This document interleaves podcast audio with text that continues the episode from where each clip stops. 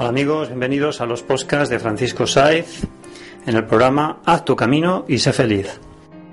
En el podcast de hoy vais a escuchar la primera ponencia del simposium que organizamos Haz tu camino y sé feliz y el Centro Terapéutico La Garriga. El simposium versó sobre terapias alternativas y nueva conciencia y en él hablaron 16 ponentes.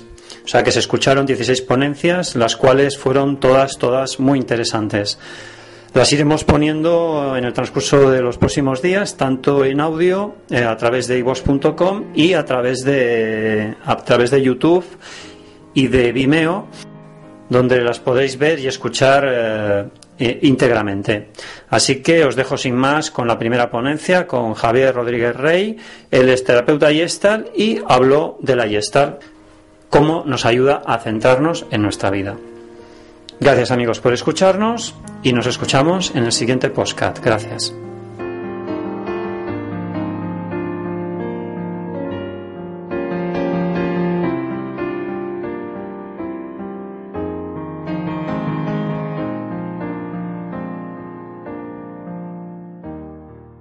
Bienvenidos al primer simposio de terapias alternativas eh, y complementarias. Eh, este primer simposio pues, está organizado por el Centro Terapéutico La Garriga de Camino y Feliz. Quiero agradecer la asistencia de todos vosotros eh, y, bueno, y a todos los que nos están viendo por internet eh, por todo el mundo. Es una puerta abierta al universo, al mundo, para que conozcan y vean pues, que existen muchas terapias y todas van pues, encaminadas pues, eso, a encontrar nuestro equilibrio, nuestro punto de crecimiento, tanto personal como espiritual. Eh, tengo la verdad que el placer de, de poderos presentar a Nati, que es una representante de, este centro, el Centro Terapéutico La Griga, que lleva muchos años dedicándose al mundo de las adicciones y nos han cedido gentilmente pues, su centro pues, para poder eh, presentar a una serie de terapeutas y gente profesional que viene también del mundo de la docencia y que creo que nos van a aportar eh, muchas cosas, sobre todo a, para despertar con nuestra conciencia que veamos que existen otras realidades y que nosotros podemos acceder a ellas. Simplemente tenemos que dar ese paso, abrir esa puerta, esa puerta y entrar. Y sin más, pues, eh, pues... Bueno, yo solamente daros la bienvenida, porque lo ha organizado todo es este señor. Yo he hecho de ayudante, de colaboradora, he facilitado las cosas, otras muchas cosas que él hace aquí, ¿no? Así que estoy encantada siempre, porque aunque yo vengo de, las drogodependencias, como Javier, como Xavi, ¿no? somos expertos en las drogodependencias, luego yo también, pues me, para sanarme yo me dediqué al Reiki, soy maestra Reiki, pero yo ejerzo muy poquito, mi, especialidad son las adicciones. Por consiguiente, lo que va a pasar aquí es todo a diferencia de este señor. Esto es así, y que lo que sí hay una cosa que ha dicho que me ha gustado, porque ha dicho abierto al mundo, ¿no? Y según tú como exagerado, ¿no? Pues no, exagerados no. Unas entrevistas que nos ha hecho para y ser feliz, donde nos ha hecho una entrevista pues, a Xavi, a él, a mí, a otro compañero que es integrado social con Isa, se han oído en Japón. Y lo hice porque me ha llamado. Directamente de una señora ecuatoriana que vive en Japón, que está con una japonesa, y es una de las entrevistas en concreto, la de esta de Javier Rodríguez que más se ha oído sobre Japón. Eh, Eso para nosotros es impresionante, ¿no? Y sobre todo pues, por ello. La verdad es que eso se lo trabajo muchísimo, Francisco. Ya, bienvenidos y cualquier cosa por aquí estaré. Pues el primer ponente es a Javier Rodríguez Rey, él es terapeuta Yesta y bueno, pues nos va a dar una charla sobre, sobre la Yesta en general y no sé si no sobre la salud taller práctico. Eh, libre albedrío, libre albedrío. Ni se sabe. Ni se sabe. Pues Javier Rodríguez Rey para todos nosotros. Gracias. Bueno. Ah, como previa, simplemente os diré que no, no, os voy a, no voy a hacer una conferencia, No, no voy a soltar aquí un rollo de estar explicando cosas, sal- salvo que realmente queráis que haga eso, ¿no? Eso ya se verá. Pero un poquito eh, el espíritu de la terapia Gestalt es, trabajar con lo que, con lo que hay, con el, desde el aquí y ahora y en función de, la necesidad del momento. Entonces, mm, claro, si yo me dedico durante media hora a explicar teoría acerca de la neurosis y, y la terapia Gestalt, pues necesitaríamos media hora y posiblemente diez medias horas más ¿no? para desarrollar todo y que pudierais tener una visión un poquito teórica del tema. ¿no? Pero yo creo que, que puede ser más interesante para vosotras, y digo vosotras porque aquí se está dando lo que ocurre en este tema de las terapias, ¿no? que habitualmente hay un 80% de, de mujeres y un 20% de hombres y hoy es un 100%. porque tenemos que, si excluimos a los del equipo. ¿eh? Bueno, el tema es este, ¿no? Ah, os eh, invitaría un poquito a, primero a explorar, a ver qué, qué, qué, es- qué conocimiento previo tenéis de, de- de Gestalt. ¿Habéis oído hablar alguna vez? Eh, ¿Tenéis alguna idea aproximada? Hay quien sí, hay quien no, por las caras veo que... Un poquito. Vale. Pues la propuesta sería más un poco pues ver mm, qué es lo que os puede interesar o qué os llama la atención o qué no, o qué no os queda claro de la terapia Gestalt, qué os llama, qué, os produce curiosidad. ¿Vale? La curiosidad es, es eh, yo diría que el principio de todo. Eh, como organismos que somos, eh, tendemos a buscar lo que necesitamos movidos por algún tipo de, de energía, ¿no? Y la, la curiosidad eh, es algo que, que promueve esta, esta energía de, de búsqueda, ¿no? Entonces, no sé, vamos a hacerlo un poquito como abierto a, a ver qué, qué os gustaría saber, no sé, qué, qué os llama la atención de todo esto. El nombre, el que, hostia, no sé absolutamente nada de qué va esto, pero me llama la atención, he oído hablar, una amiga me ha dicho. ¿Para qué se usa? Bien, vale, es una buena cuestión. Vamos a ver. Mm, Como terapia, una cosa muy general, cualquier terapia, evidentemente, el fin de la terapia es sanar. ¿Vale? ¿Qué es lo que puede sanar la terapia Gestalt? La terapia Gestalt, en principio, está diseñada para eh, sanar la neurosis. Y entonces diréis, pero yo no soy neurótico, ¿no? Porque yo estoy, yo soy una persona más o menos sana, ¿no? Yo no tengo que ir a un psiquiatra, ni tengo que ir a, ¿no? O hay alguien que sí, que esté, que se sienta enfermo, neurótico, no, ¿verdad? Ah, bueno, pero eso yo no, pero lo, pero, pero no lo asumo, quiere decir que ya hay una conciencia. Bien, ¿cómo, cómo, cómo ¿por qué sospechas tú que puede ser neurótica? por, em, por la actitud en algunas situaciones. Por la actitud en algunas situaciones. Eh, ¿Podría ser un poquito más concreta? No porque luego tengo que hacer la vale, perdona entonces. vale, vale. Bueno, pero digamos que la cosa, la cosa va por aquí. Eh, supongo que eh, más de una vez os habéis encontrado en una situación de, cachis, siempre me pasa lo mismo. ¿No? Y mira que me doy de cabezazos y me sigue pasando lo mismo. ¿No? Vale. Bueno, pues esto tiene que ver con la neurosis. ¿Vale? La neurosis, claro, aquí eh, nos enfrentamos a un, tema que es el siguiente. El concepto de neurosis habitualmente se asocia al, al concepto psiquiátrico, ¿vale? Que enseguida es- está asociado a enfermedad mental, ¿no? Y, y, evidentemente hablar de neurosis o hablar de psicosis o hablar de cosas de estas es muy difícil que uno se identifique con eso, ¿no? Pero eh, la propuesta de, de la Gestalt y concretamente de, Claudio Naranjo, que es el, digamos, es el padre vivo de la, de la, de la Gestalt, de la terapia gestáltica, él no es el, el- inventor, por decirlo de alguna manera, eso, el, que la promovió fue un discípulo de, Freud que se llamaba Perls, que ya murió. Pero Claudio Naranjo fue el que la, digamos, la, la continuó y el que le ha dado realmente una, una forma. ¿no? Eh, bueno, Claudio Naranjo lo que sostiene es que eh, el carácter es neurosis, ¿vale? Y por lo tanto, como todos tenemos carácter, pues todos somos neuróticos. ¿Vale? Pero antes de que os alarméis, ¿no? En el sentido de que, claro, ya me están llamando enfermo, ¿no? Eh, sería conveniente revisar este concepto, ¿vale? De carácter. ¿Qué, qué entendéis por carácter? ¿Qué, pensáis que es el carácter?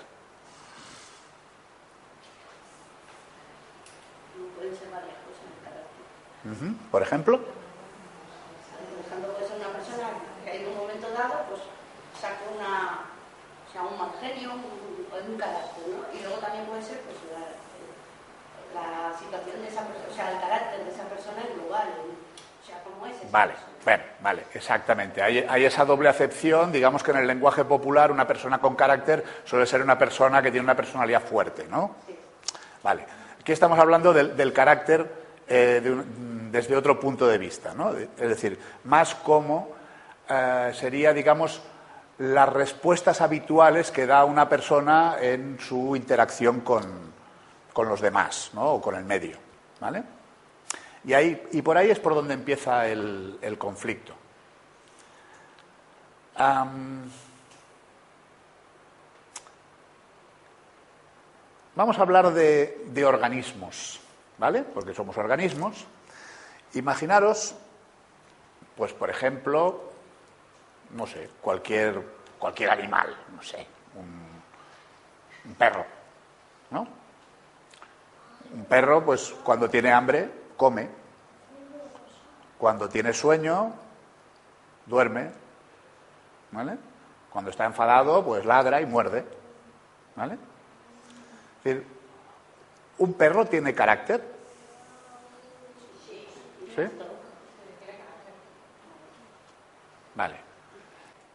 La cosa es, lo que habitualmente, o sea, lo que aquí estaríamos definiendo como carácter es la respuesta del animal a su necesidad, ¿vale? Y desde ese punto de vista, los perros, los animales, los organismos no tienen carácter.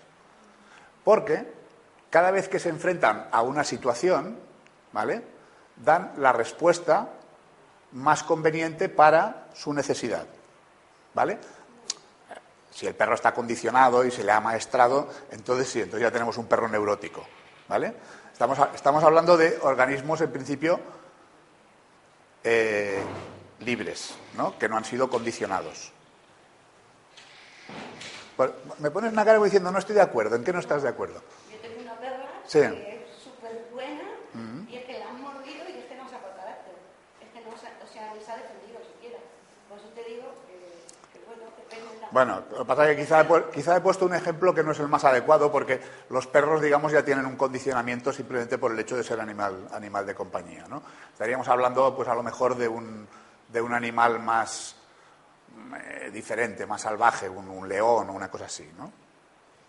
Quizás no ha sido un ejemplo muy, muy afortunado. ¿Qué pasa con el, con, el, con el carácter de las personas? Es decir, ¿Damos siempre la respuesta adecuada para eh, cubrir nuestra necesidad? ¿O, o qué es lo que ocurre habitualmente?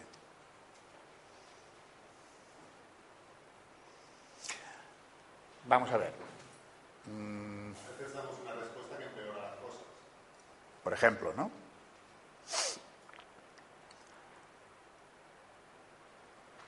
Imagínate que mm, tú ahora tienes mucha sed, ¿no?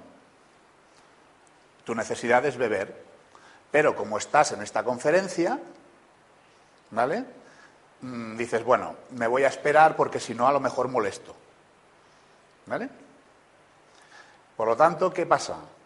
Que tú pasas sed para evitar crear una molestia, ¿vale?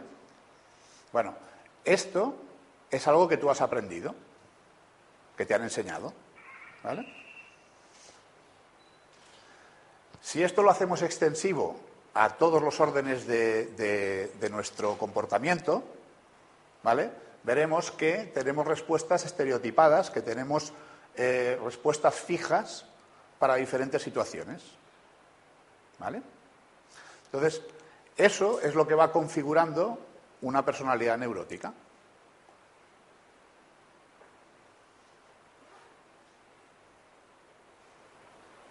¿Cómo os llega esto?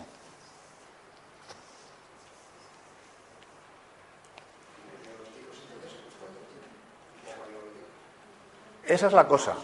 Esa es la cosa. Es decir, todos tenemos un grado de, neurosis. Cuando esta neurosis, digamos, lleva a grados muy altos, entonces es patológica, ¿vale? Y entonces ya estamos hablando de una persona que necesita atención psiquiátrica, ¿vale? Pero técnicamente todos tenemos grados de neurosis, pero además tenemos grados de neurosis mm, necesaria. Porque en definitiva, eh, el carácter no es más que un conjunto de, respuestas que se han aprendido, básicamente en la infancia, para responder a situaciones eh, agresivas, situaciones angustiosas, situaciones que el niño vive como, como peligrosas o amenazantes. Es decir, el carácter surge como, eh, como defensa. Mm.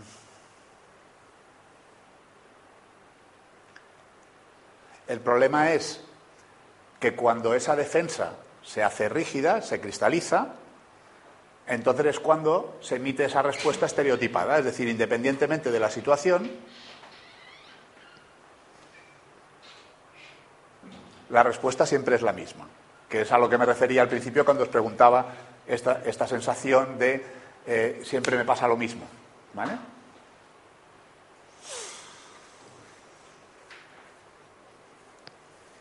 Mm, no sé. Alguien que, quiera poner un ejemplo de algo que le ocurra habitualmente y que, quisiera cambiar y se da cuenta que no puede.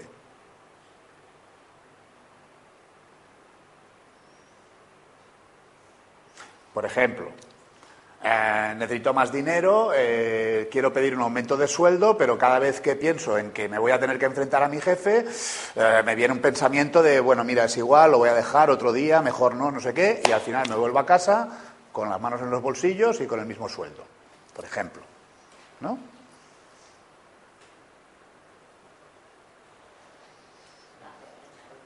Sí, porque aquí.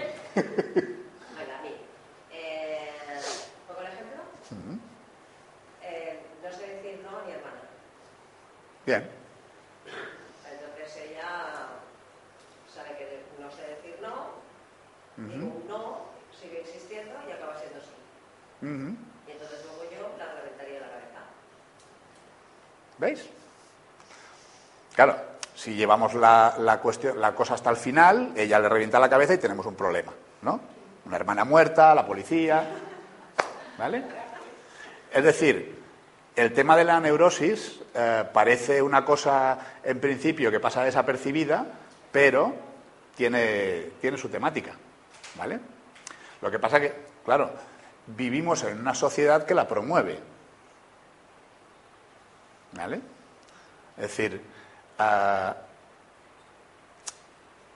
el, hecho, el hecho de que no podamos emitir la respuesta adecuada en un momento determinado, uh, digamos, nos convierte en personas mm, moldeables, en personas manipulables, en personas, uh, bueno, muchas veces obedientes. ¿vale?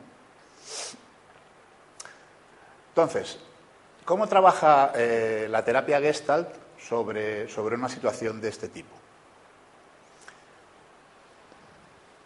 Básicamente, lo que se intenta siempre es reproducir la situación en el aquí y ahora, es decir, volver a revivir todo eso para poder emitir una respuesta diferente.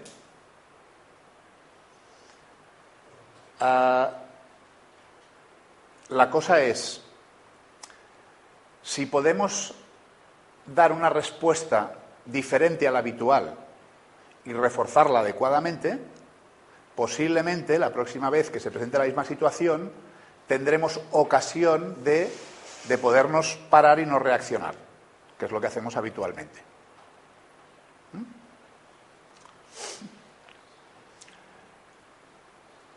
Lo que pasa que, claro, trabajar con esto no es nada sencillo.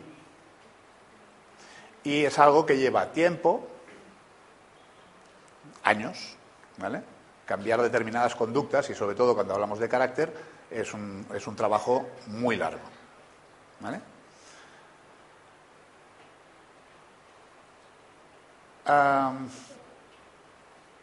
Esto tiene, to- esto tiene todo un, correlato a nivel biológico, es decir, hay toda una serie de, de- bases que pueden explicar cómo se originan todas estas conductas y por qué quedan fijadas y por qué luego es tan difícil cambiarlas. Lo que pasa es que yo no sé si eso os puede interesar, es decir, es un, es un, tema, es un tema complejo y, entramos en temas de biología y de química, pero mm, bueno, es un aspecto también de, la, terapia en sí no lo aborda, ¿vale? Lo que aborda es la metodología para, para llegar hasta ahí.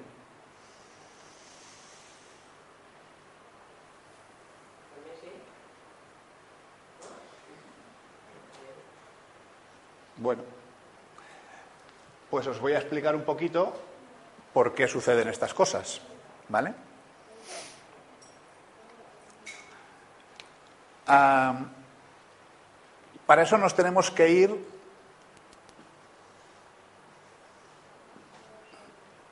a un, a un esquema muy básico de cómo está estructurado el cerebro humano, ¿vale? El cerebro humano, esto es muy esquemático, ¿eh? yo dibujo fatal, eh, consta de tres, eh, tres capas diferentes que pertenecen a tres momentos diferentes del, desarrollo filogenético. Es decir, la parte más interna del cerebro, que es lo que se llama arqueocerebros, o también conocido como cerebro reptiliano, es el más antiguo, ¿vale? Es el que tenemos en común pues, con los reptiles, con algunos insectos, etcétera, etcétera. Luego está la capa intermedia, que es el cerebro mamífero, que es el responsable de todo el, tema emocional. Y por último, la tercera capa, la evolutiva, que es el cerebro puramente humano, que es la, que es la corteza, que es el último en incorporarse, que es el que se encarga, digamos, de toda la cognición, integración de todo, etcétera. Pero el tema empieza aquí, en el cerebro reptiliano, ¿vale? Donde hay una pequeña estructura que es lo que se denomina el circuito de recompensa. Y eso tiene que ver con el aprendizaje, ¿vale? El aprendizaje del, del- ser humano, de los animales, se produce eh, por una cuestión muy simple, por ensayo y error y por refuerzo positivo y negativo. Es decir, si yo emito una conducta adecuada a mi organismo, ese- esa zona del cerebro responde con un refuerzo positivo en forma de sensación placentera. ¿Vale? Es decir, si yo tengo hambre y consigo comida y la como, siento placer. ¿Vale? De la misma manera, si emito una conducta que no es adecuada para, para mi organismo, el refuerzo es negativo. Es decir, si yo meto el dedo en, en el fuego, me quemo y siento dolor. ¿Vale? De forma que aprendemos las conductas de esa manera. ¿Vale? Y esto a la vez se desarrolla con el, o sea, se comunica con el, con el, cere- con el cerebro emocional. ¿Vale? Bien.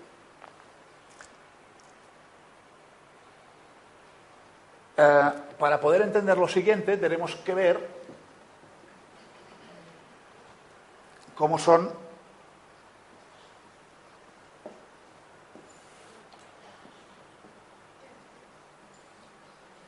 las neuronas. Ya digo que dibujo fatal, ¿eh? Cualquier conducta, cualquier pensamiento, cualquier recuerdo, ¿vale? Corresponde a una configuración de neuronas que se comunican entre sí, ¿vale? Es decir, dentro del cerebro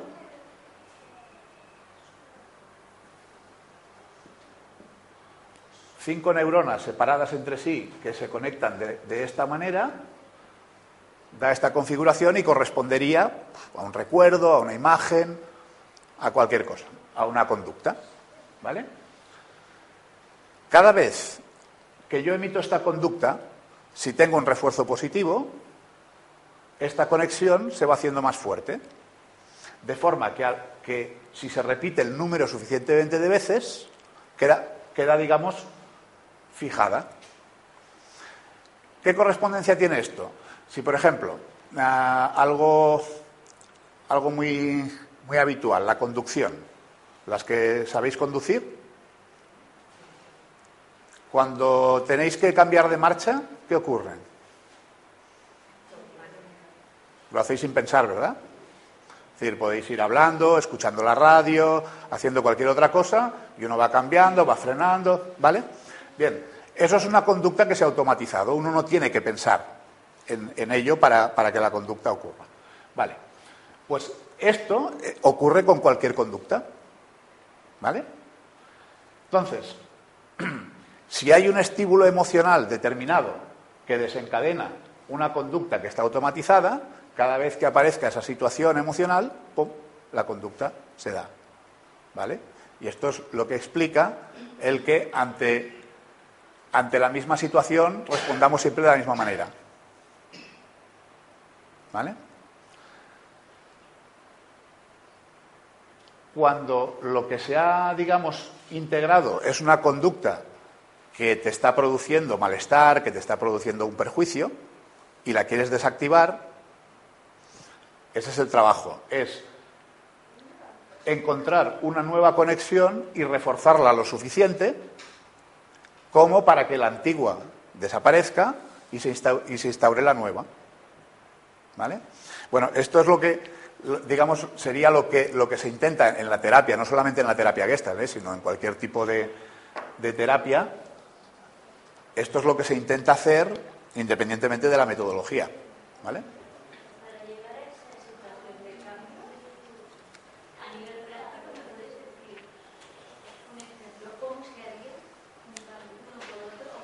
Hmm.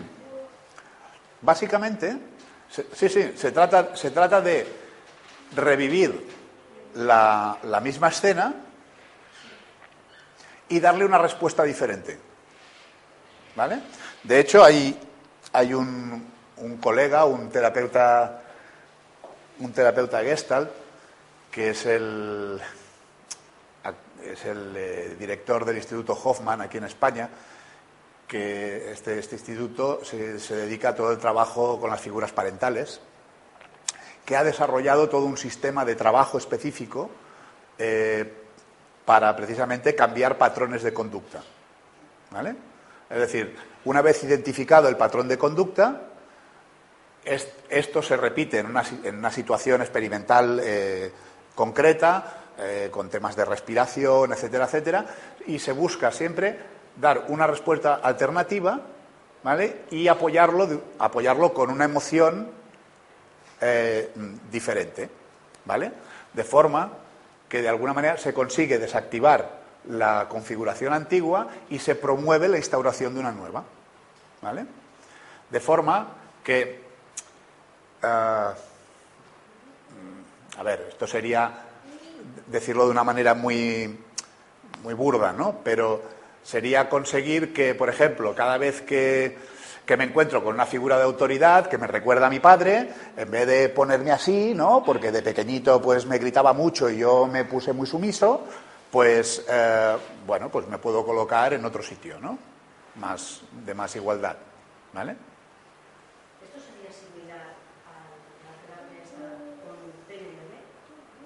Porque también de alguna manera lo que hace es intentar cambiar hmm.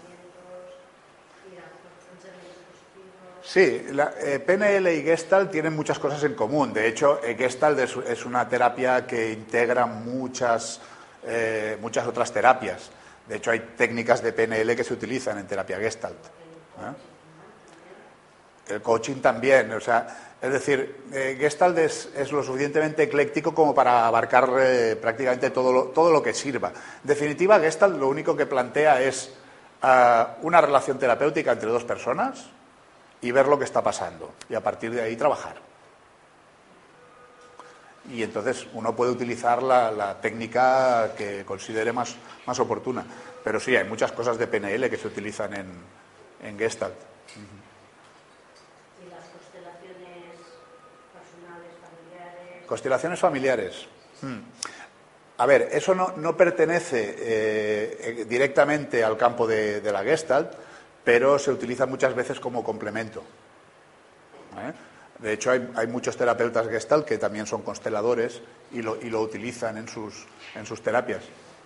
De hecho, ya digo, es que se puede, prácticamente se puede integrar cualquier cosa, igual que se integra la terapia corporal o, la bioenergética, o, es decir, cabe todo, meditación. En ese sentido es muy amplio. Es Gestalt por sí misma es, es una propuesta abierta, abierta a, a, lo, a, lo, que se dé, ¿no? Entonces hay un poco la libertad de que el terapeuta pueda utilizar la técnica que en ese momento considere más adecuada.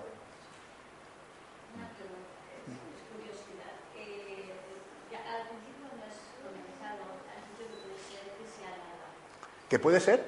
La, la, la terapia. Sí. O sea. Pero yo, yo pregunto, eh, ¿hay situaciones que se puede ser más, más reducido el, el tratamiento? Sí. O, o, no hay una respuesta?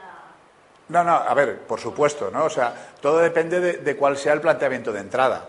Es decir, hay, hay, personas que acuden a terapia porque quieren resolver un conflicto determinado y una vez eso se ha resuelto, pues eh, no se continúa o bien hay personas que vienen eh, a terapia a hacer, a hacer, un proceso de crecimiento personal.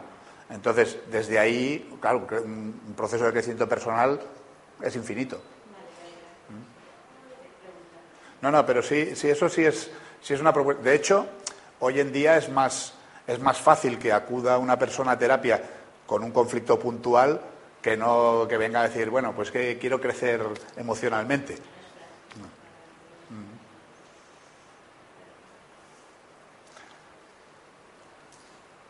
Bueno, no sé qué más. ¿Qué es lo que determina que una persona actúe de una manera y otra persona de otra? ¿Son aprendizaje iniciado? ¿Y qué determina por qué Hmm. Sí, esto, esto tiene que ver con el carácter. Entonces, el, el carácter. A ver, os doy, os doy un apunte muy, muy rápido y muy, yo creo que bastante claro. El carácter se fija en los siete, ocho primeros años de, de vida del, del ser humano. ¿vale? A partir de los ocho años el carácter ya queda fijado y ya es, eh, digamos, inamovible a menos que se haga un proceso. ¿vale? Hay, hay, hay, muchos, hay muchas taxonomías para, para, para, clasificar los caracteres, pero en Gestalt lo que, lo que utilizamos habitualmente es, es el eneagrama, que es, que es algo desarrollado por Claudio Naranjo, y desde el eneagrama se, se, entiende que hay nueve caracteres básicos con tres subtipos. Bueno, eh, no vamos a entrar en eso, ¿no? Pero de alguna manera lo que viene a decir es que hay 27 caracteres y que todos los seres humanos se pueden más o menos clasificar en uno de ellos, ¿vale? Y todo esto viene determinado por dos circunstancias. Esto ya tiene más que ver con la, con la bioenergética, ¿vale? Que desde ahí la mezcla de bioenergética y, y eneagrama da una explicación muy clara de cómo, de cómo sucede todo esto. Es decir, tiene que ver con dos cosas básicas. Una es con la energía con la que uno llega al mundo, con la que uno nace, o es concebido, más bien. Y la otra es con los sucesos que ocurren en esos ocho primeros años de vida. ¿Vale? Entonces, desde la bioenergética, esos nueve caracteres se reducen a, me parece que son cinco, ¿vale? Que corresponden a las cinco fases de crecimiento de la persona. Es decir, eh, entre los cero y seis meses se fija un carácter, que es el carácter preoral, que en el eneagrama corresponde al, número cinco. Es decir, las personas que, que, quedan fijadas en los seis primeros meses de vida con ese carácter, a partir de los seis meses ya está, van a funcionar siempre de una manera determinada, ¿no? En función de ese carácter.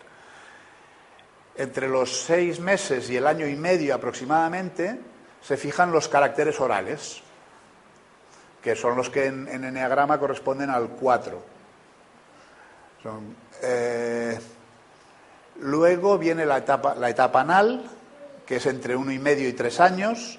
Ahí se fijan los caracteres masoquistas, que corresponde al 9. Entre los 3 y los 6 eh, están los psicopáticos, que no tiene que ver con los psicópatas, ¿eh? es, una, es, una, denominación. Y ahí se fijan los caracteres 3 y 6. Y en la, última, en la última fase, que es la genital, se fijan los caracteres rígidos, que son eh, 2, 7, 8 y 1 del, del eneagrama.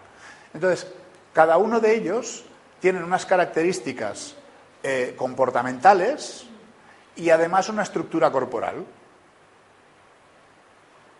Es decir, personas que pertenecen al mismo carácter y al mismo subtipo tienen una morfología corporal similar. Sí, porque eh, carácter no solamente es comportamiento, también es cuerpo. ¿Vale? Que eso es, lo que se trabaja sobre todo desde, desde la bioenergética. Ah, como, como, cosa defensiva, que decía antes de la, cosa defensiva del carácter, eso se refleja eh, a, nivel, a nivel celular. Y en las células musculares, los acontecimientos emocionales que uno vive eh, van quedando también fijados, van, van haciendo que se contraigan de forma que hay una, una determinada eh, disposición de, las fibras.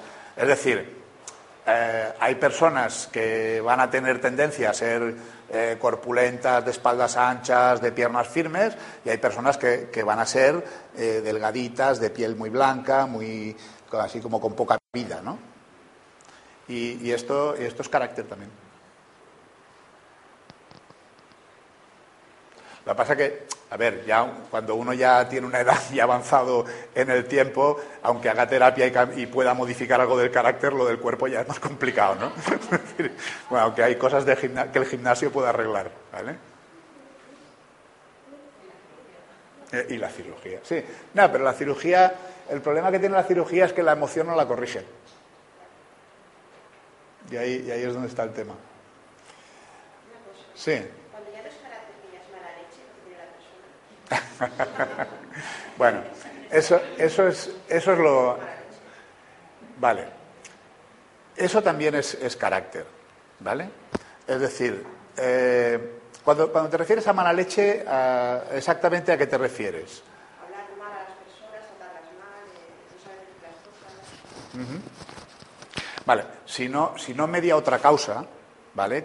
Puede haber una enfermedad, puede haber por ejemplo, una adicción es bastante corriente. Las personas que, están con una adicción, que están consumiendo sustancias psicoactivas, suelen tener muy mal carácter, sobre todo cuando no tienen la sustancia.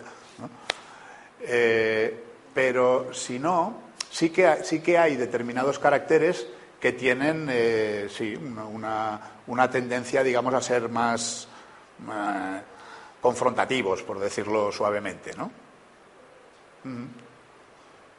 Sí, sí, no es, eh, depende, depende del, tipo de carácter. Pero el patrón de comunicación que tiene uno también es aprendido. Claro. Patrón de comunicación también es aprendido, claro.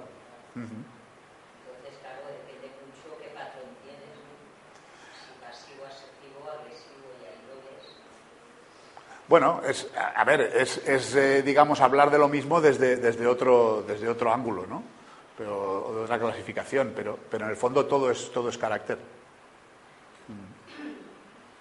Si cambias el patrón, si te lo trabajas desde cualquier disciplina, pues también bajas la mala leche. Claro, claro, si trabajas eso específicamente, sí. Es decir, si, digamos, ante una situación determinada, la respuesta que yo he aprendido es a, defenderme desde la rabia y desde la agresión, ¿no?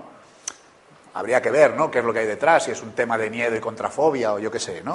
Pero si lo, que yo he aprendido es eso, pues claro, voy a tener la tendencia a que siempre que me encuentro en una situación similar, ¡pum!, me va a salir eso. Claro, el tema del carácter tiene la cosa de que para según qué situaciones va bien, pero hay otras en las que es un problema.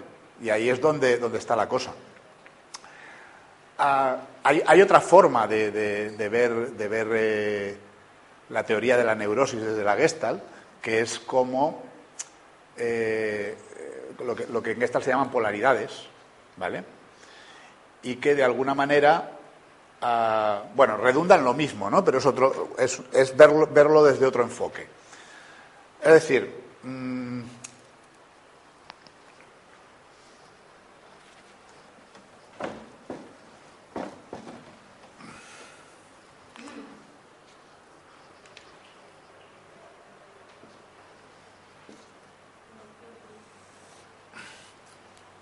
Una, polaridad serían dos opuestos, en un, en un continuo, ¿no? Por ejemplo, do- dos opuestos, los más universales son bueno, malo, ¿no? Entonces, la, cosa que aporta la Gestalt, que en realidad no es de la Gestalt, porque es de, alguien anterior a, a- Pearls, que lo incorporó él, se llama Friedlander, es el tema del, de lo que es el, centro de, indiferencia creativa, que es, digamos, el equilibrio de la polaridad, lo que sería ni malo ni bueno. ¿Vale? Es decir, esto aplicado a cualquier conducta, ¿qué quiere decir? Yo, por ejemplo, en- por mi carácter, he aprendido que ah, cuando alguien me pide algo desde mm, la asertividad o desde la agresividad, yo me pongo sumiso, soy muy bueno y le doy lo que haga falta, ¿vale? Y mi respuesta siempre es esa, ¿vale? Mm, Claro, si el otro me está amenazando con partirme la cara y la conducta que me sale mm, es esa, pues bueno, por un lado a lo mejor pierdo algo mío, pero me libro de que me dé una paliza, ¿vale? Pero si, por ejemplo, lo que tengo aprendido es la, es la otra polaridad, es decir, ante eso yo me revelo y me enfrento, claro, si es más fuerte que yo, pues me parte la cara, con lo cual tengo un problema, ¿no? Pero claro, el ser bueno siempre, eh, ah, llega un momento que uno dice, bueno, ya vale, ¿no? Eh, Que me pidan y yo tenga que estar dando, ¿no?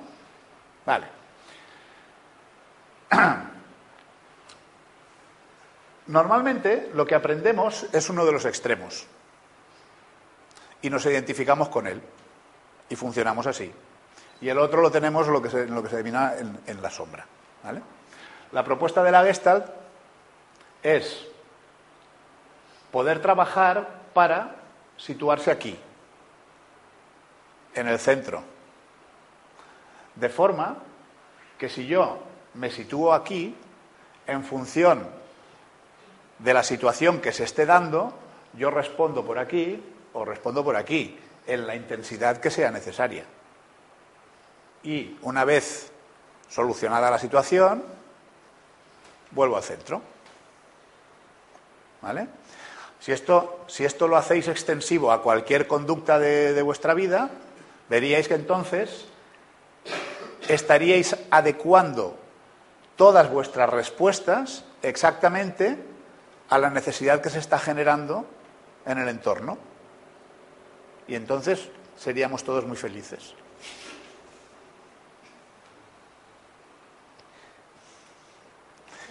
El, problema es que eso no ocurre. Lo que ocurre siempre, habitualmente, es, es eso, que uno tiene una respuesta unívoca, chan. ¿Vale? Y el resultado es que mm, no somos muy felices, ¿verdad? Bueno, pues un poquito el trabajo en, en Gestalt va por aquí. Experimentando, mm, buscando situaciones, mm, bueno, trabajando con lo que, con lo que se da.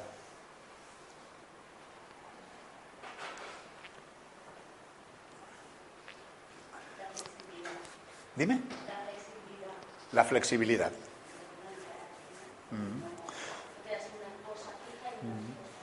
Claro, el carácter, por definición, es algo rígido. ¿Vale? Si, si os dais cuenta, eh, vuestra disposición corporal también tiene algo de eso. ¿no? La flexibilidad es la, es la respuesta, es como fluir, ¿no? adaptarte a. ¿Qué diferencia hay entre carácter y personalidad? No hay Ahora, ya, ahora tal como me lo dices, me pillas así en Orsay, pero en principio, eh, carácter y personalidad es lo mismo. Es lo mismo. Lo que pasa que en el lenguaje coloquial ah, parece como que tengan matices diferentes, ¿no? Eh, lo que hablábamos antes, una persona con carácter parece una persona que sabe imponerse, ¿no? Una persona con personalidad es alguien que, destaca o alguien que, llama la atención. Pero, pero eso, es, mm, eso es más de la perversión del, del lenguaje. En principio, personalidad y carácter eh, estamos hablando de, lo mismo.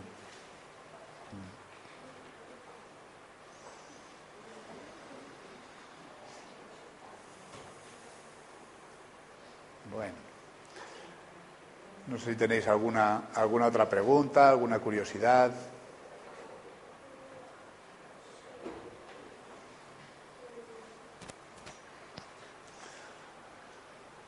Bueno, os haré solamente un pequeño apunte más, os lo digo por si alguna vez alguien va a hacer terapia gestal a algún sitio, que, bueno, por lo menos que sepa, que sepa cómo es eso, que no se sorprenda. Una de las, de las técnicas más originales de la gestalt es lo que llaman la, silla caliente o la silla vacía. De hecho, esto en la televisión ha salido en algún programa que intentaron hacer y tal. Eh, bueno, era una especie de no voy a decir de burla, pero sí era algo muy, muy poco serio ¿no? con respecto al, tema. Pero es una técnica que se utiliza en Gestalt que tiene que ver con esto, tiene que ver con, la polaridad y que, eh, claro, si uno no lo conoce, la primera vez que le ponen delante de esa situación le parece bastante extraño, ¿no? Porque la, la cosa es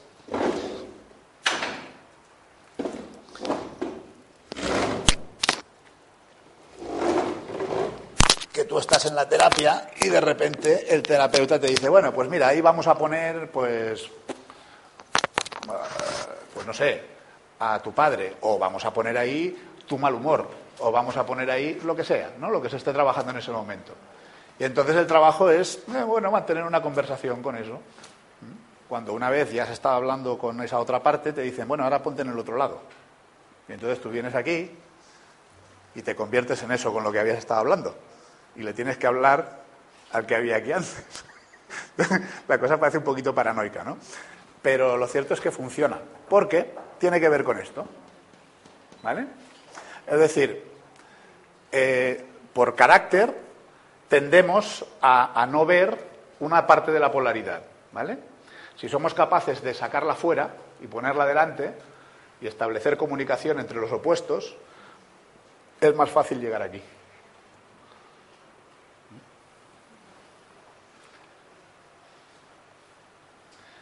Bueno, me están diciendo que, que, quedan cuatro minutos, lo digo porque si hay alguna curiosidad podemos resolverla en cuatro minutos. Por ejemplo, yo que vengo del mundo del teatro, Ajá. esto que, que estás hablando, mm. hay una técnica que se llama psicotécnica. ¿Qué relación puede tener la esta con psicotécnica? O psicodrama. Ah, el psicodrama, vale. Sí.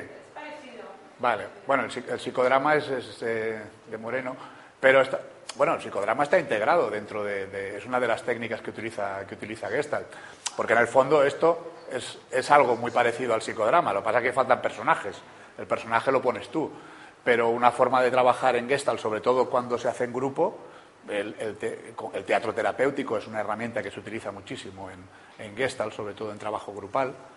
Eh, el psicodrama es, yo diría que una de las partes fundamentales del trabajo gestáltico.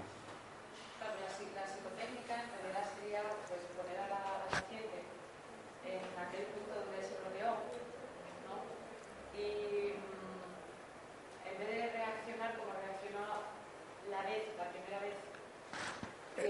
Correcto. Buscar una alternativa. Eso es, eso es. Sí, sí, sí. sí, sí. Y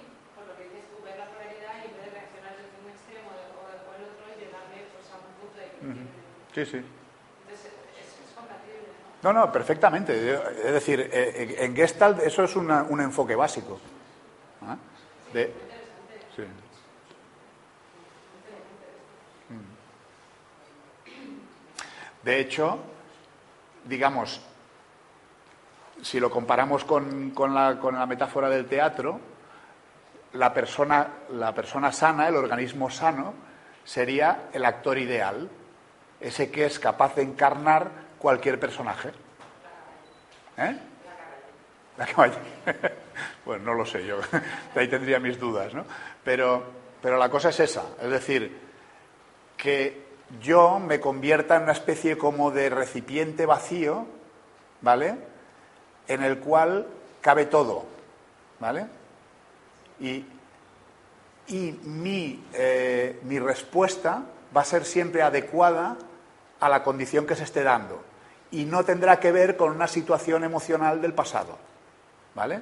Que es lo que nos limita.